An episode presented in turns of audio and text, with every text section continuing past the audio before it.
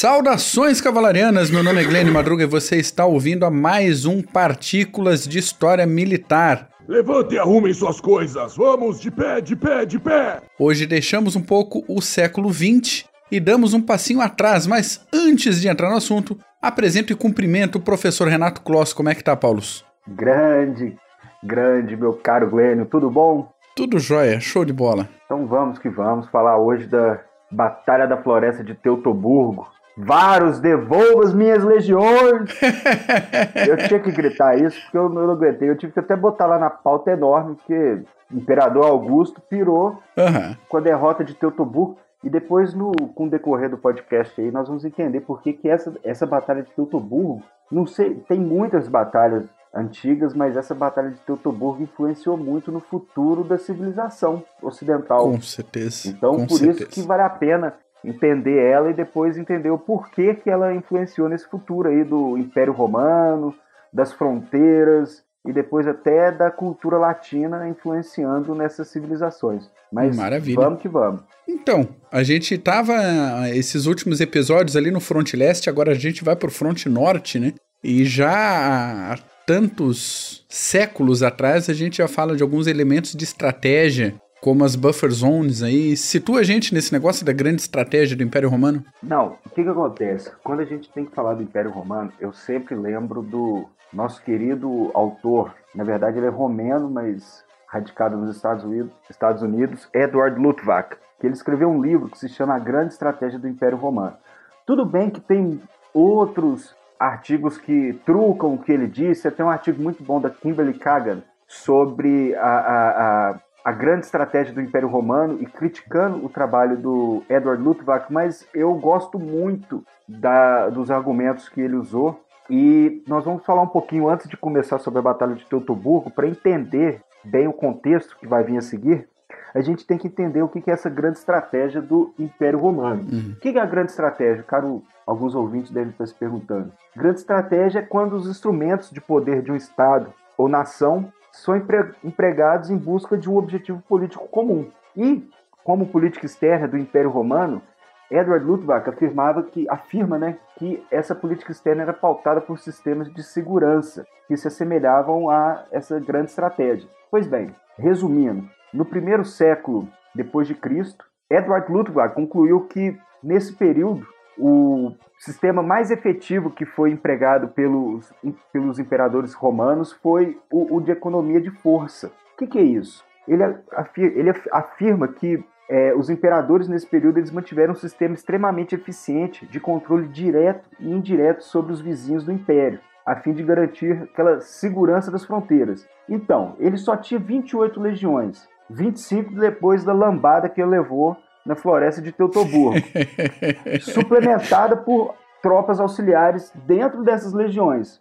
Então, essas 28 depois 25 protegiam todo o Império Romano, desde a Espanha até a Síria, do Egito ao Mar do Norte. Então, eles tiveram que usar a estratégia e a grande estratégia de forma bem refinada. Então, preservando esses estados clientes ou buffer zones, como outros gostam de chamar, como aliados em torno das fronteiras, Luttwak mostrou que os imperadores romanos eles conseguiram proteger as fronteiras de potenciais ameaças estrangeiras, enquanto os inimigos iam invadir o Império Romano, primeiro eles batiam com os reinos clientes. Então, às vezes, esses reinos clientes tentavam repelir esses bárbaros e preservava as terras do Império Romano. Então, só para a gente entender o contexto aí bem refinado da estratégia, da grande estratégia romana nesse primeiro século depois de Cristo. Então, a gente pensar no Império Romano, nessa época, o Império Romano era recente, relativamente recente ainda, porque depois de toda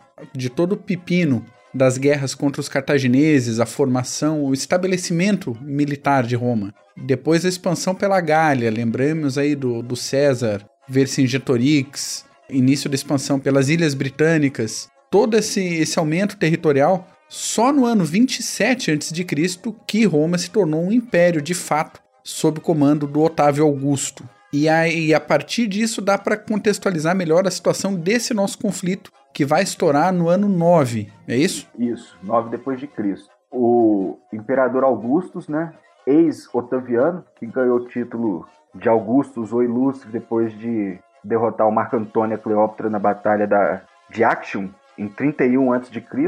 Então ele derrotou, acabou com a guerra civil e acabou, já não tinha mais clima para uma, é, é, uma república como era o, o, o, Roma naquela época e virou o Império Romano. E em 27 antes de Cristo começou o reinado de, de Augusto, né, ex-Otaviano, e foi até 14 depois de Cristo. Todo esse período, 40 anos aí, quase 41 anos de é, reinado do imperador Augusto, ele ficou, como, como que a gente pode dizer, ele ficou ocupado em tentando pacificar tantas fronteiras como pacificação, aquela pacificação interna de dentro das fronteiras. Para ele atingir o objetivo de ter uma grande, um grande império romano com todos os habitantes como verdadeiros romanos, ele tinha que pacificar dentro das fronteiras e ter segurança nas suas fronteiras externas. Então ele precisava ter paz, aquela paz romana que eles atingiram depois. Uhum. Porém, Augusto ele acabou enfrentando alguns problemas. No começo do seu reinado, ele teve que pacificar a Espanha e o Egito.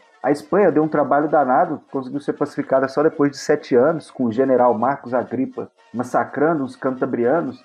E para aqueles que gostam de falar de. gostam de estudar sobre contra-insurgência e insurgência, tem que ler o que os espanhóis fizeram com os romanos aí nesse período aí, de, em termos de insurgência, que eles pintaram e bordaram para cima dos romanos. No Egito, foi pacificado com o cônsul Cornélios Balbos. Ok, pacificou, só que tinha outra região, como podemos dizer, tinha uma regiãozinha lá no norte que ainda estava dando certos problemas. E essa região era do norte e leste dos Alpes europeus, que eram habitados pelos rebeldes povos germânicos, que já tinham ameaçado a Gália e a Itália nos primeiros anos de reinado do imperador Augusto, mas depois eles foram contidos, principalmente pelos filhos adotivos do imperador Augusto, que eram o Tibérios e o Drusus, e venhamos e convenhamos. Nós vamos falar do Varus, Quintílios Varus. Mané, fez. Porra, né? o, o, ouvinte vai escutar aí. Agora, Tibérios e Drusos, esses aí tocaram o terror mesmo na fronteira norte, tocaram o terror na Ilíria, que hoje é os Balcãs. Então, esses pelo menos foram ótimos generais, principalmente Tibérios. Tibérios, futuro imperador, né? Isso, que virou imperador, porque Drusus estava é, é, em meio à campanha no norte europeu e voltando, o do cavalo morreu. Então, Ela é. é. Mas aí veio Tibérios, fez bonito também, só que aí o, o, o, a coisa começou a esquentar nos balcões de novo na Ilíria. Ele foi chamado para Ilíria e levou Quintilius Varus para é, é, o posto de cônsul e, e legatus no norte alemão.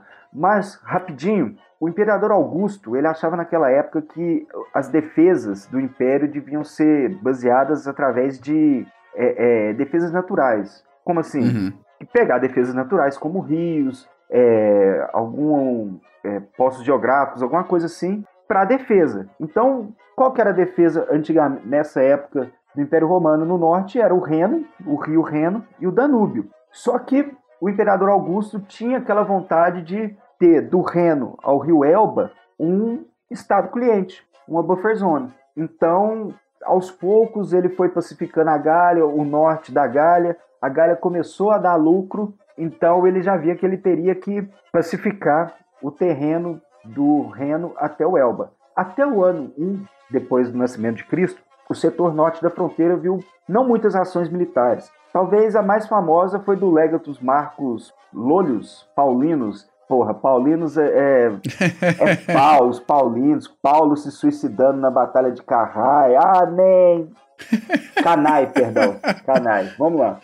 O Legatus Marcos Lollius Paulinos, que era veterano da Batalha de Actium, ele foi nomeado por Augusto para governar a Gália, foi derrotado em 16 a.C.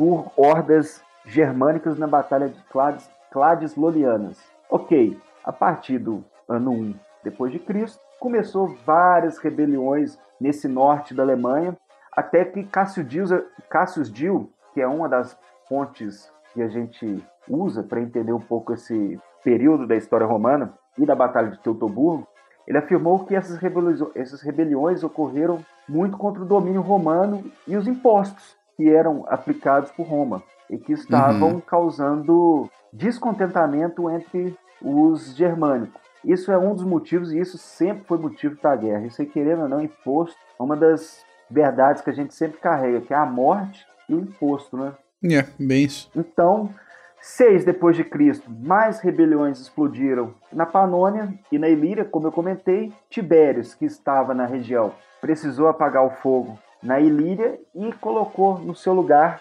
Públio Quintilius Varus. Quem que era Públio Quintilius Varus? Meu Deus do céu, Matt, quem que era esse cara? A gente vai para de novo, pega essas fontes é, antigas, historiadores romanos, e tem um chamado Veleius Paterculus, uhum. que escreveu muito bem sobre quem era o Legatus Quintilius, na verdade, Publius Quintilius Varus. Ele era um rebento advindo de uma família muito estimada, que, no entanto, não pertencia a um título nobre. Ele era um homem de ideias moderadas e temperamento calmo, mas que possuía um movimento lento, tanto do corpo quanto na, quanto na mente. Isso aí é um jeito bem polido de falar que o cara era um mané, né? Vendo e convenhando, um jeito lento, tanto no corpo quanto na mente. Enfim, quando foi enviado à Síria, era pobre dentro de uma rica província. Quando saiu, era rico e deixava para trás uma, uma província pobre. Ou seja, pelo menos atrás de uma mesa, é, é, né, em questões administrativas, Quintilhos Vários eram, era, tinha os dedos bem é, é, é rápidos, vamos dizer Sim. assim. Ele governou a Síria antes de ser mandado para o, o, o, norte europeu. E vale lembrar que ele já teve uma expedição na Judéia, da mesma forma que ocorreu na floresta de Teutoburgo. Então ele já tinha uma experiência, mas se ferrou nessa segunda aí. Eu acho interessante aqui, já deixo a dica que a gente vai dar uh, indicações bibliográficas, livrólicas aí para o pessoal do, no final do episódio. Mas é sempre interessante marcar essas referências de época, que é muito bacana a gente escutar as vozes da própria época, claro, com esse cuidado que você falou agora. É um, o, o sujeito tinha um, um, movimento lento tanto no corpo quanto na mente. Tem que entender o que os caras estão falando. Né? Normalmente isso era relatório para o Senado romano,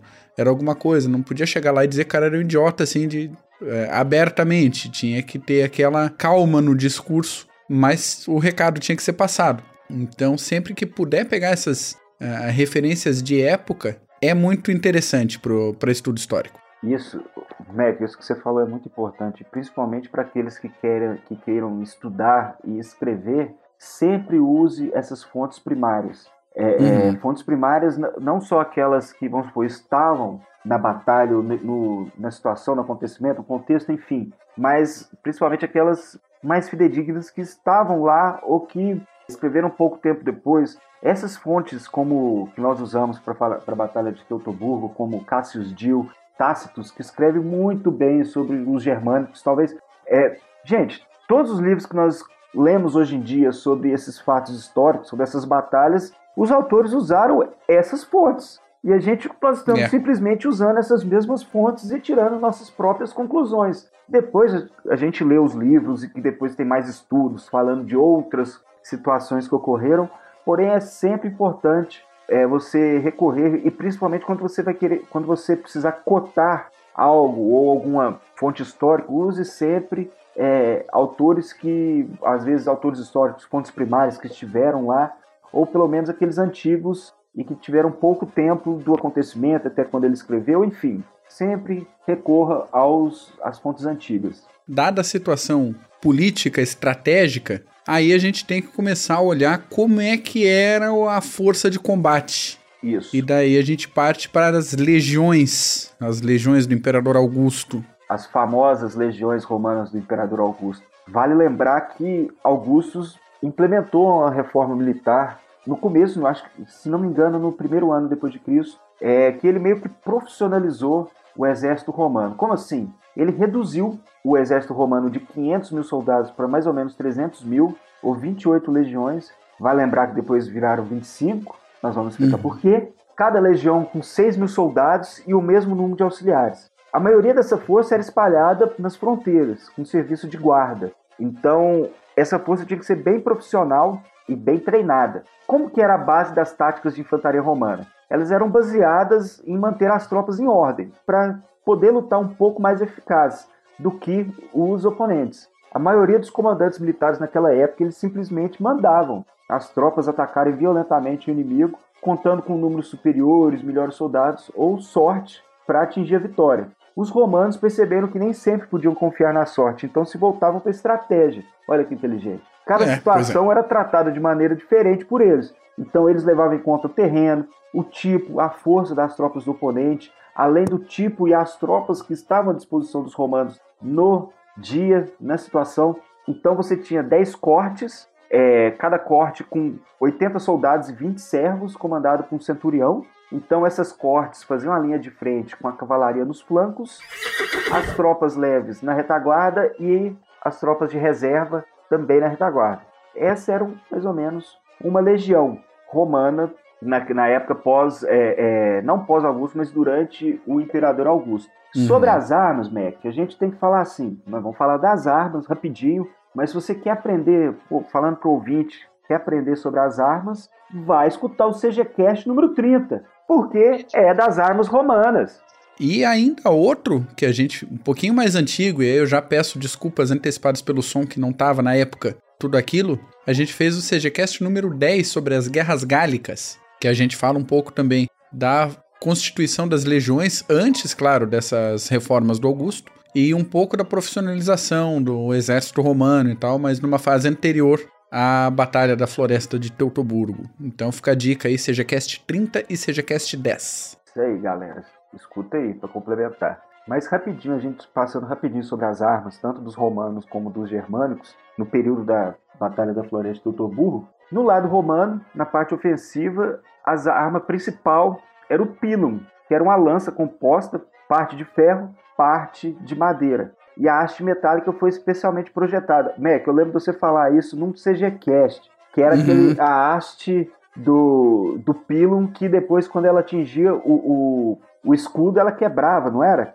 ela entortava, ou ela podia servir, se ela não entortasse o suficiente, podia servir de alavanca para baixar o escudo, ou então ela entortava de uma forma que não tinha como tirar do escudo atingido e ficava muito pesado para o soldado inimigo segurar o escudo e mais o peso do, do pilum cravado. E acabava ah, matando a defesa dele também. E não podia ser reutilizado pelo inimigo. É isso aí. E, e, e tinha o pilum, e como arma secundária do legionário era o gládio, que era a espada curta, e o púgio, que era um punhal de lâmina larga. Na defesa, os romanos tinham o escudo retangular cortado, que ficava na mão esquerda, o capacete de bronze ou de ferro, e a malha, que, ela, que era se chamava lórica amata, se eu não me engano, uhum. que era usada sobre uma túnica alcochoada de, com a roupa de lã por baixo. Em combate, só para falar rapidinho como que era a estratégia, a técnica usada era sempre arremessar o pilum primeiro, assim que eles encontravam a, as forças opostas e, entravam, em que, e entrassem em contato com eles,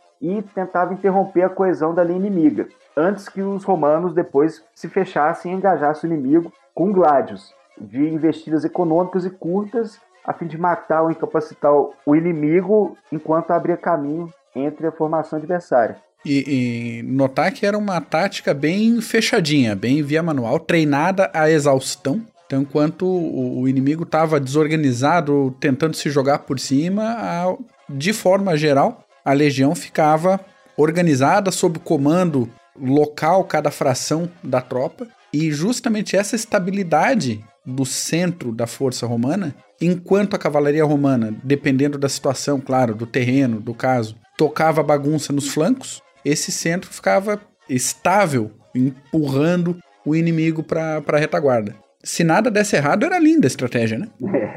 É, é, isso é interessante demais. Tem que ver, é, é pro ouvinte depois, tenta ver no YouTube, filme, sei lá, leia sobre as táticas da infantaria romana, como textudo, aquela tática fechada que era como se fosse uma shield wall, aquela muralha de, de escudos, uhum. é, já desde do, das táticas romanas, que já acontecia isso. Pois bem, bom, já os germânicos, eles careciam de organização junto ao exército, de acordo com Tácito, e a tática deles era arremessar as frameias, que eram lanças longas, e recuar para depois atacar novamente com as lanças e depois recuar. Essa é tipo uma, uma, uma tática de bater e correr. Bater e correr. Tinha o combate corpo a corpo e era complementado com espadas menores e machados leves. E às vezes Uhum. uma faca de caça. Mas faltava a organização que as legiões romanas possuíam.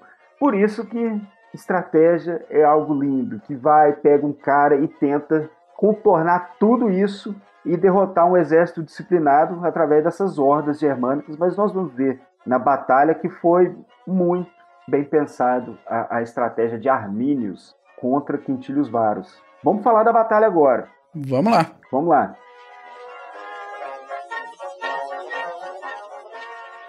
Muita gente discute os motivos da Batalha da Floresta de Teutoburgo. Nós falamos do contexto, já falamos é, é, da grande estratégia dos romanos, do, do contexto histórico de tentar pacificar é, esse norte é, alemão. E, e, por favor, ouvinte, não vai relacionar a Batalha de Teutoburgo com aquela batalha no começo do filme Gladiador, ok? Aquela batalha é contra os Marcomanni, já no século II depois de Cristo, com Marcos Aurélio, se eu não me engano. Teutoburgo foi outra coisa. O que, que acontece? Um dos motivos era que os povos germânicos estavam se revoltando devido aos impostos e o pagamento de ouro e prata. O que, que acontece? No leste, os pagamentos eram feitos em ouro e prata, pagamento às legiões, aos soldados, enfim. O que é, é, circulava em termos de dinheiro eram esses metais de ouro e prata. Só que no leste, esses metais circulavam mais facilmente, porque o leste, a manufatura, temperos, especiarias, enfim, tinha um comércio mais desenvolvido. No norte, Mac, não tinha. Então, o que, que acontecia? O ouro, os metais preciosos, só saíam de lá. E isso acabou causando um mal-estar entre os germânicos, muito descontentamento. Dinheiro é algo que é sempre um problema, né? Com certeza. Então, já começou o, o, o descontentamento. Vamos lá. Tem esse descontentamento, mas vou tentar explicar um pouquinho o que Quintilius Varus tinha para depois a gente terminar de entender os reais motivos da Batalha de Teutoburgo. Quintilius Varus tinha cinco legiões, porém duas estavam estacionadas em Mainz, que era Mongontiacum naquela época, e três em Haltern, no alto do rio Lip, no norte Uhum. da Europa. Ele, com essas três legiões, devido ao período contínuo de paz que estava reinando naquela época e que vários achavam que estava acontecendo, as legiões elas não estavam juntas e nem preparadas para combate, estavam ocupadas para serviços logísticos e de infraestrutura, pontes, estradas, para circulação de comércio, essas coisas, enfim. No verão, agora, não se sabe realmente se foi em setembro ou outubro de 9 depois de Cristo, estava tudo calmo quando para Quintilo Varus, no caso. Estava tudo calmo quando ele resolveu levar suas tropas para passar o inverno, nos quartéis de inverno perto do rio Reno. E ele recebeu a notícia de novas rebeliões nas tribos vizinhas ao norte. O Uhum. que, que ele decidiu? Bom, eu preciso voltar para meus quartéis de inverno, vou abafar essa rebelião e desço para meu quartel de inverno. Olha que ideia, vou passar ali, faço rapidinho e vou para o meu quartel de inverno. O que, que acontece? Com essa estratégia, essa decisão, acabou que a coluna dele, das três legiões, se, se movimentou inteira. Então tinha soldados, tropas auxiliares, tinha vagões e carroças de suprimento, famílias de soldados romanos, de soldados das tropas auxiliares, prostitutas, enfim, era uma, é claro, quase que uma, um- um- uma pequena vila que se movia. Hans Delbrück, o, o- o historiador alemão, ele mesmo falava que a coluna tinha em torno de 14 a 15 quilômetros de comprimento. Então, dá para ver que não era pequena. Não era pouca gente. Uhum. Então, ele decidiu viajar com todo mundo. Muito bem. A revolta era uma isca que foi planejada pelo líder dos Cherusques, que era o Armínios. Armínios ele já tinha servido como general de tropas auxiliares sob o comando de Tibérios nas campanhas da Panônia. E tem umas discussões por que que Armínios criou essa emboscada, essa isca para destruir as tropas de Quintilius Varus. Pois bem, como nós citamos, tem a questão do ouro e da prata, que estava sendo drenado da região norte da Europa, que estava causando descontentamento. Porém, tinha a questão de Armínios, que ele pode ter planejado essa emboscada devido ao ódio que ele tinha dos romanos, que apesar dele ter servido sob as tropas auxiliares, ele sofreu também muito sobre, sobre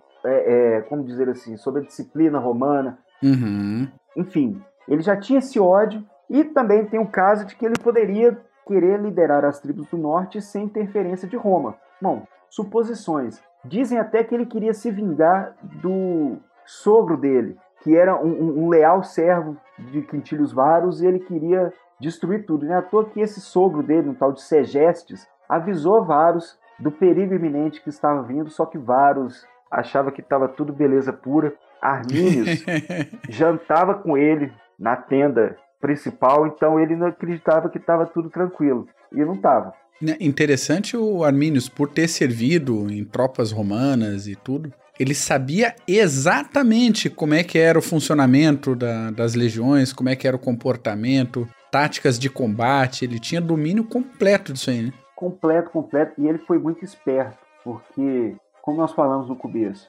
os, as tropas germânicas não tinham disciplina, não tinham a disciplina que as tropas romanas tinham. Só que ele conseguiu, através de estratagema, estratégia pura mesmo, levar as tropas romanas ao caminho que ele queria. Uhum. E com isso, ele planejou ataque por todo o comprimento do caminho. Todo o caminho ele atacou as tropas romanas. Então, no primeiro dia, a coluna romana estava à discussão se foi no segundo dia já de marcha que ele foi atacado, se ele marchou por alguns dias. Enfim, os historiadores dizem que ele estava ocupado montando ponte, abrindo estrada nesse movimento, indo abafar as tropas do norte, quando Armínio resolveu atacar usando o fator surpresa perfeitamente.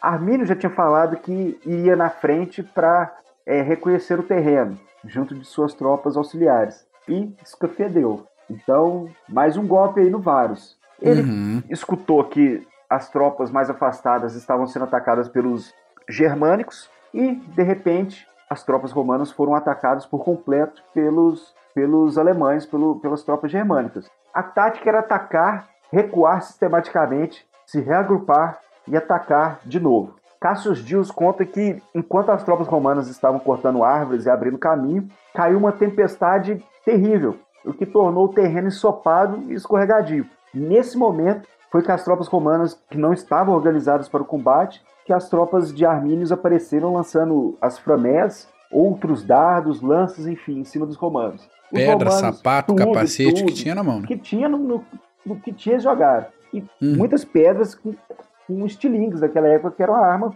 na mão dos é, é, de tropas auxiliares, como o, o, os é, das, tropas, da, das Ilhas Baleares, eu lembro, acho que foi até na. Eram as tropas de Aníbal, Sim, os fundibulários das Baleares. Usavam estilingues né? que mat... se pegasse na cabeça matava. Uhum. Então, o que os, os romanos fizeram? No primeiro dia foram atacados, tentaram se reagrupar e, como o, o, o normal dos romanos, levantaram acampamento. Já no dia seguinte, no segundo dia, eles queimaram os vagões, as carroças de suprimentos. Eu não sei o que, que eles, devem, eles fizeram com as famílias, enfim, o, o, o excedente que estava na coluna deve, devem que morreram todos. Só que Quintilho Varus agora achava que ele, ele teria mais agilidade de marchar para um terreno aberto e se defender propriamente contra as tribos germânicas. Só que mais uma vez os romanos se perderam em meio à floresta densa da área de aquela área no norte da Alemanha e de novo sofreu pesadas baixas. fez acampamento de novo. Pois é, a gente está vendo aí uma situação que as legiões não tinham como se organizar na formação clássica para o combate. Né? A confusão podia cair de qualquer lado e não tinha como fechar um, um quadrado, não tinha como fazer um, um, esquema de defesa pela própria natureza do terreno. Isso devia esquentar demais a cabeça do Varus ali na situação, porque vai se defender como? Como é que improvisa? Tendo passado como. a vida inteira comandando tudo, no, escolhendo o terreno para o combate. Tá? Não tem como. Não tem como, ainda mais com a, a fricção que Clausewitz citava, né? Mas no dia, choveu. É, é, como no terceiro dia que voltou a cair a tempestade, até os escudos não davam para ser usados porque eles estavam ensopados. Aqueles escudos naquela época, eles é, é triplicavam o peso. Uhum. E o manuseio piorava consideravelmente. Então, no terceiro dia, os germânicos trataram de dar o golpe de misericórdia dos romanos, alguns conseguiram fugir até Haltern e, e, e foram cercados por um tempo. Varus e os outros líderes das legiões, das três legiões, cometeram suicídio para não cair em mãos inimigas, como Paulus fez na batalha de Cannae contra Aníbal. Uhum. O, o, nome é zicado. O nome é zicado, né? Enfim, e o fim da batalha tem algumas controvérsias devido aos historiadores que narram. Cassius Dio, por exemplo, fala que a batalha terminou do mesmo jeito que começou, com o Romano morrendo. enquanto os líderes se suicidavam para não cair mãos inimigas. Já o outro historiador romano, Veleius Partéculos, afirmou que o prefeito de campo tinha dado um bom exemplo, dessa forma lutando até o fim, enquanto o outro agiu covardemente. E que é, os romanos queimaram o corpo de Quintílio Varus em terror, só que os, a, a, as tropas germânicas desenterraram e, e, e a cabeça dele, botou como troféu no Aframé, enfim. Os germânicos eles acharam a cova e cortaram a cabeça, não só dele, mas de diversos soldados romanos. Então, por fim, foram os romanos foram encurralados nos pântanos e nas florestas é, em volta é, de Teutoburgo e foram exterminados até o último homem, como se fossem gado. Aqueles que uhum. foram capturados foram crucificados, enterrados vivos, sacrificados em rituais religiosos, se ferraram. A imaginação é o limite. É. Tem até, tem até uma pintura, parece que eles. É, é, muitos fizeram parte de rituais pagãos. É, enfim, uhum. a tropa que tinha conseguido fugir e foi cercada pelos, é, pelas tropas germânicas, eles usaram uma estratégia muito astuta, que eles num dia, numa noite de tempestade, eles fugiram do forte e usaram o trompete para dizer que estavam chegando mais tropas romanas. Os alemães ah, saíram bonito. correndo. Ah, tá que pariu. Fugiram. Beleza. bonito, bonito. Bem tem pensado. Tem um historiador chamado Florus, que ele relatou também o fim da batalha. E eu quero dar uma cotada lá, quero falar o que ele disse. Manda ver. Nada mais assustador do que a carnificina que ocorreu entre os pântanos e florestas. Nada era mais intolerável do que o escárnio dos bárbaros, especialmente contra os líderes capturados. Eles furavam os olhos dos prisioneiros e cortavam as mãos de outros. Em um caso, eles cortaram a língua de um prisioneiro e depois costuraram seus lábios. Até mesmo o corpo do cônsul, que tinha sido enterrado pelos seus servos, foi desenterrado. Então, foi um massacre de proporções é, enormes. Vale lembrar que em três dias, 10% da força romana, do exército romano inteiro, foi por ralo. Essas três legiões eram 28 legiões, três legiões que foram perdidas em simplesmente três dias. E essa derrota na floresta de Teutoburgo teve consequências profundas no futuro da civilização ocidental, já que com essa derrota o imperador Augusto deixou de lado a região, abdicou da ideia de colonizar a província entre o Reno, os rios Renos e Elba e manteve a fronteira norte como o rio Reno e o Danúbio sendo os baluartes, sendo Deixa para lá esse papo aí. Tô fora. Esse povo que se ferra aí, não tô nem aí. Essa decisão foi mantida pelos outros imperadores romanos subsequentes e isso influenciou o futuro da Europa, porque com isso houve essa divisão entre os francos, os gauleses, depois os francos na França e os germânicos, e além de que o, o, o, o sistema legal romano e a cultura latina influenciou o sul, que ficou católico, mas não influenciou o norte, que é protestante. Então uhum. você vê essa diferença até hoje em dia. Não, não, não existiria Charlemagne, não existiria Inglaterra, provavelmente não se chamaria Inglaterra, porque foram esses povos bárbaros que moravam né, é, entre o Elba e, e o, o, Reno e no norte europeu também, chegando ali na, também na região da Frísia, que depois migraram para as Ilhas Britânicas. Então, que é. depois virou a Inglaterra, os anglo-saxões. Então, talvez não teria é, as, o nome Inglaterra e também não haveria esse mito nacionalista. Claro, poderia haver, claro, o mito nacionalista, mas não usariam a floresta de Teutoburgo como esse mito nacionalista alemão, que sempre foi usado desde o século XIX pelos escritores alemães. Com certeza, o grande romantismo alemão literário aí que puxa toda essa origem mítica e, e gloriosa do passado germânico Tá começa, tá aí para quem quiser ler. Isso aí, começa na grande e valorosa vitória na Batalha da Floresta de Teutoburgo em 9 depois de Cristo. Agora a parte mais engraçada, quando começou o podcast eu gritei aí que um doido, vários devolvam minhas legiões. Vários não O imperador Augusto não estava doido. Quando ele ficou sabendo da derrota em Teutoburgo, ele ficou puto. Porque o que, que acontece? Porra, eu perdi três legiões numa lambada só. Num rodo eu perdi três. E se esses caras resolverem marchar aqui para Roma, em cima de Roma? Se eles resolverem marchar em cima da Galha, que estava dando um lucro danado, por, por isso que ele queria uma buffer zone, um estado cliente entre o Elba e o Ram.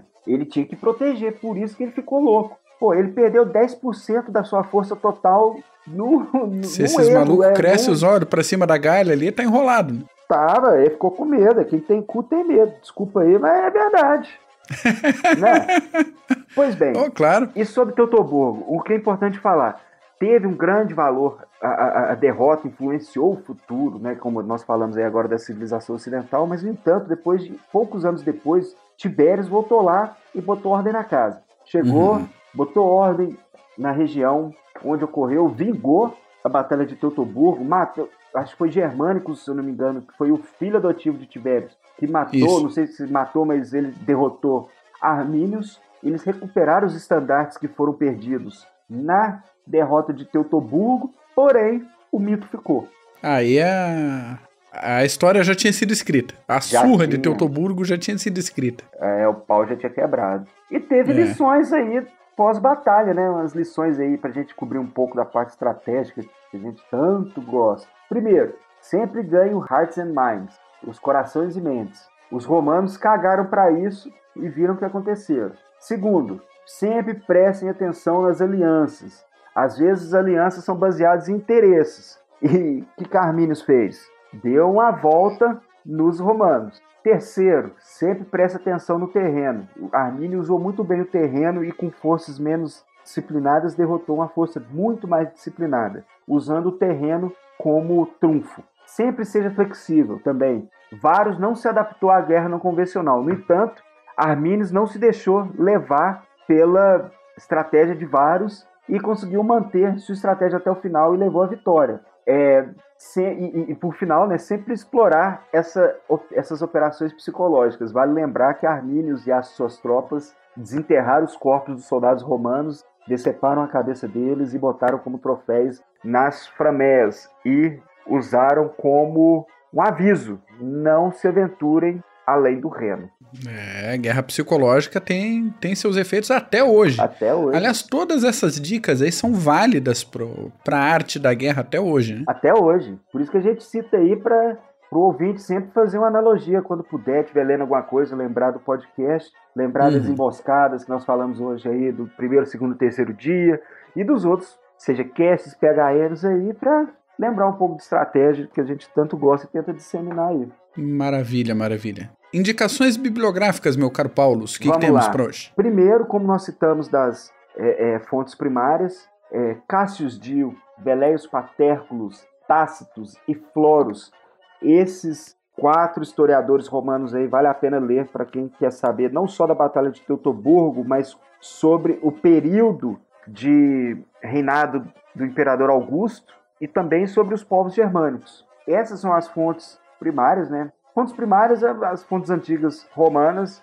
e os dois livros que eu cito é o History of the Art of War, que é o volume 2, The Barbarian Invasions, do Hans Delbruck, que dá para achar no, na Amazon. Usa nosso link aí do Clube dos Generais para comprar. E tem também o livro do Peter Wells, que é The Battle That Stopped Rome, Emperor Augustus, Arminius and the Slaughter of the Legions in the Teutoburg Forest. Muito bom. Infelizmente não tem muita coisa em português aí que uhum.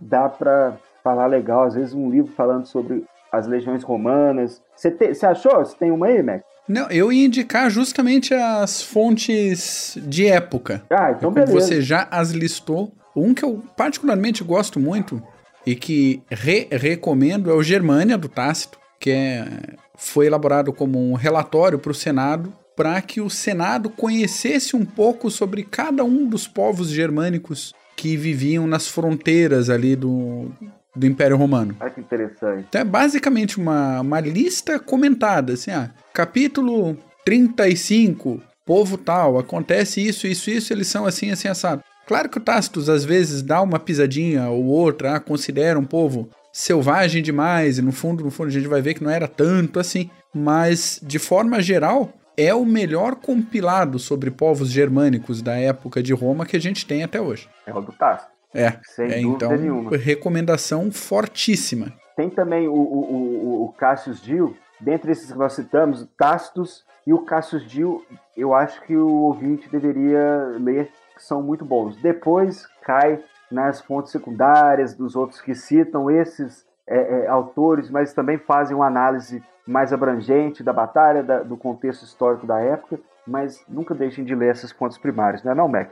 Sem dúvida nenhuma, muito importante. Muito Boa. importante. Sempre muito importante e muito interessante. Isso aí. Paulos, Renato, Clós, muito obrigado. Obrigado por mais uma semana, mais um episódio. Eu que te agradeço, Mac. É, citamos aí nesse PHM aí vários devolvo as minhas legiões. Essa derrota histórica dos romanos aí na Batalha de Teutoburgo. Foi bem legal aí para fazer essa análise aí para os ouvintes. Com os e voltar um pouquinho para antiguidade que fazia tempo que a gente não ia, né? Isso. Maravilha. Ouvinte, amigo, meu caro, muito obrigado pela audiência. Entre em contato conosco sempre que quiser pelas nossas redes sociais. E fique ligado que o nosso novo site já está quase pronto, tá quase lá. Amplexos bélicos para todo mundo e até semana que vem. Abraço!